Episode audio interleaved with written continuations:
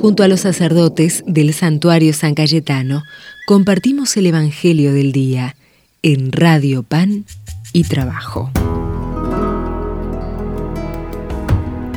Hola queridas hermanas, queridos hermanos, bienvenidos peregrinos y también saludamos a toda la audiencia de la FM 107.1 Radio Pan y Trabajo, a esta casa de encuentro para todos nosotros, casa de Dios que nos hace familia peregrina hacia la patria del cielo. Estamos meditando en esta octava de Navidad que seguimos celebrando el nacimiento de Jesús que se va prolongando con alegría, con júbilo, con fiesta en el corazón de cada uno, de cada familia, de cada comunidad vamos celebrando al Señor también en este año que ya se va terminando. Ponemos también todo este nuestro año en las manos de nuestro Padre Dios, dándole gracias por lo vivido, pidiéndole por aquellas cosas que eh, aún necesitan ser fortalecidas en esperanza, renovadas en la fe y en el amor. Se las presentamos a nuestro Padre Dios con confianza, eh, abandonándonos en sus manos. Vamos a meditar hoy, jueves 30 de diciembre, del Evangelio según San Lucas. Cuando llegó el día fijado por la ley de Moisés para la purificación, llevaron al niño a Jerusalén para presentarlo al Señor. Estaba también allí una profetisa llamada Ana, hija de Fanuel, de la familia de Aser, mujer ya entrada en años, que casada en su juventud había vivido siete años con su marido. Desde entonces había permanecido viuda y tenía 84 años. No se apartaba del templo, sirviendo a Dios noche y día con ayunos y oraciones. Se presentó en ese mismo momento y se puso a dar gracias a Dios y hablaba acerca del niño a todos los que esperaban la redención de Jerusalén. Después de cumplir todo lo que ordenaba la ley del Señor, volvieron a su ciudad de Nazaret, en Galilea. El niño iba creciendo y se fortalecía, lleno de sabiduría, y la gracia de Dios estaba con él. Palabra del Señor.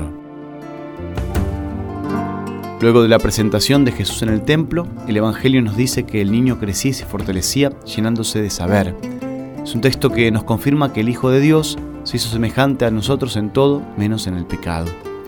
Porque si bien Él tenía un conocimiento y una fortaleza especiales, no dejaba de ser un ser humano como nosotros. También experimentaba lo que es ir descubriendo cosas nuevas, aprendiendo, creciendo, desarrollándose, llenándose de sabiduría. Él siendo infinito y perfecto, quiso también experimentar lo que es hacer un camino pedagógico, educativo, como el que vamos haciendo nosotros en la historia de nuestra vida. Él asumió una vida humana. También necesitó depender de otros, de los adultos. ¿eh? No se olviden que hace unos días contemplamos que nació envuelto, recién nacido, envuelto en pañales y acostado en un pesebre.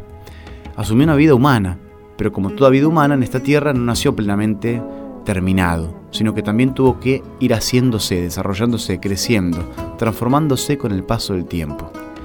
Si no fuera así, tendríamos que decir que Jesús es el Hijo de Dios que se hizo hombre, pero un hombre celestial, y no un hombre terreno como nosotros. La palabra de Dios nos dice claramente que aunque era hijo de Dios, aprendió por sus propios sufrimientos qué significa obedecer de este modo y así alcanzó la perfección. Eso está en la carta a los hebreos y es muy explícito esto. No es Jesús un hombre como nosotros, pero celestial. No, no, igual a nosotros, menos en el pecado. Si bien su sabiduría superaba a la de cualquier otro ser humano, sin embargo podemos decir que cuando era un niño tenía la sabiduría que puede alcanzar un niño a esa edad con lo mismo que la conciencia que tiene un niño, sin llegar a tener antes de tiempo una psicología de adulto. Cuando fue adolescente tuvo la plenitud de sabiduría y de conciencia que puede tener un adolescente, pero sin dejar de serlo. Fue niño en su plenitud, fue adolescente en su plenitud, fue joven en su plenitud, fue adulto en su plenitud. Hizo un camino porque fue un hombre como nosotros de esta tierra, un ser humano como nosotros, parte del género humano que nos hace también comunidad eh, humana, familia a nosotros y nos encontramos con esta mujer. Mujer que alaba a Dios, le da gracias a Dios porque todos los que hablaba a todos acerca del niño, a todos los que esperaban la redención de Jerusalén, porque llegó el momento. Bueno, eh, llegó el momento de hablar nosotros también de esa humanidad, divinidad de Jesús que está en medio de nosotros para salvarnos, que es como nosotros, pero que viene para salvarnos, que es como nosotros, pero toma nuestra condición, pero nos da su gracia, su ayuda, su bendición. Señor, te pedimos que vos que asumiste, Jesús, el desafío de tener que crecer, no te clausuraste en una perfección. Por eso te pedimos que nos des la gracia de reconocer y aceptar que nuestra vida no está terminada, que no tenemos toda la verdad, que necesitamos crecer en fortaleza y en gracia. No permitas que nos encerremos en lo que ya hemos alcanzado o que neguemos el dinamismo de esta vida. Abrinos siempre con docilidad, Señor, a tu Espíritu Santo. Le pedimos esto a Dios por supuesto también pedimos que derrame su bendición sobre nosotros, sobre nuestra comunidad, sobre nuestras familias. Recordemos siempre, hermanas y hermanos, que estamos en el santuario de San Cayetano y que él tuvo una visión hace 504 años el día de Navidad donde la Virgen María le entrega en la Basílica Romana de Santa María la Mayor, en la cripta, en el altar del pesebre, al niño Jesús para que se lo cuide. Y por eso representamos la imagen siempre de San Cayetano con el niño Jesús en sus brazos, mirándose mutuamente.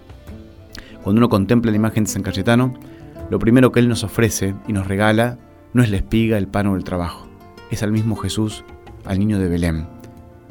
Nos lo da con su mirada y nos lo da en sus brazos. Aceptemos este desafío de nuestro amigo y patrono San Cayetano de tener a Jesús en brazos, siendo niño, para que lo cuidemos y lo acompañemos. ¿De qué manera?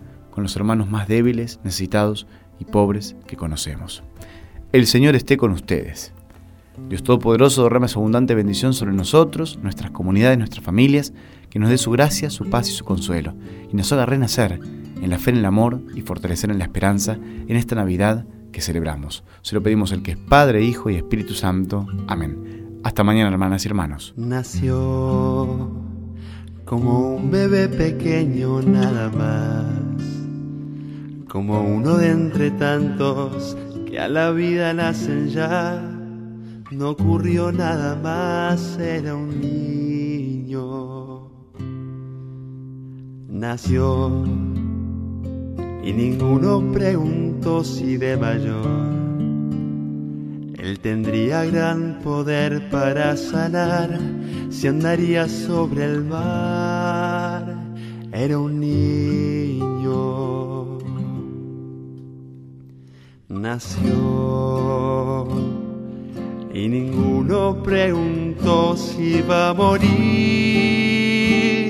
si la gente algún día lo iba a odiar, si sería el redentor, si traería libertad.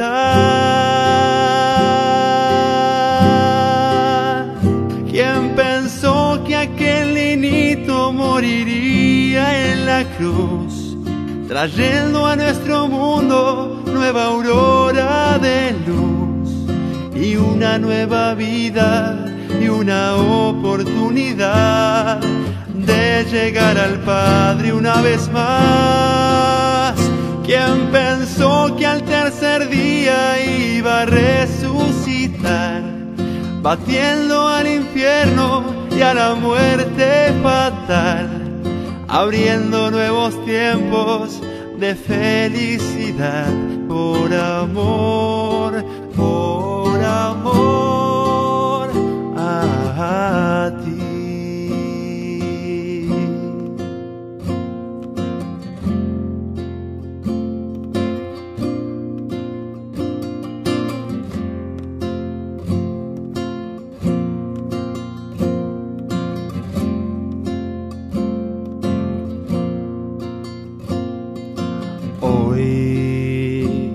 Nuestro mundo se ha olvidado de Jesús. Han cambiado su victoria por placer terrenal. De su cruz queda ya un recuerdo. Vivir, matar si es necesario alguna vez. Cortar la vida antes de que pueda aún nacer y del niño de Belén un recuerdo.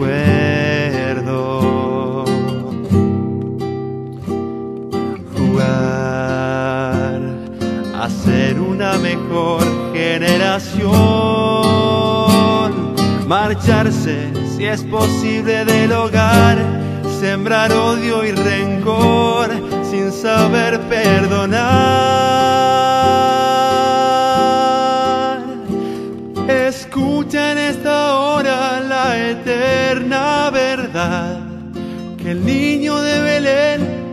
va a regresar y en gloria y en poder juzgará tanta maldad, marcando frontera final y todo el universo le podrá contemplar y toda obra oculta a la luz nacerá. Su iglesia marchará con él a un nuevo lugar un dulce hogar que él prepara ya.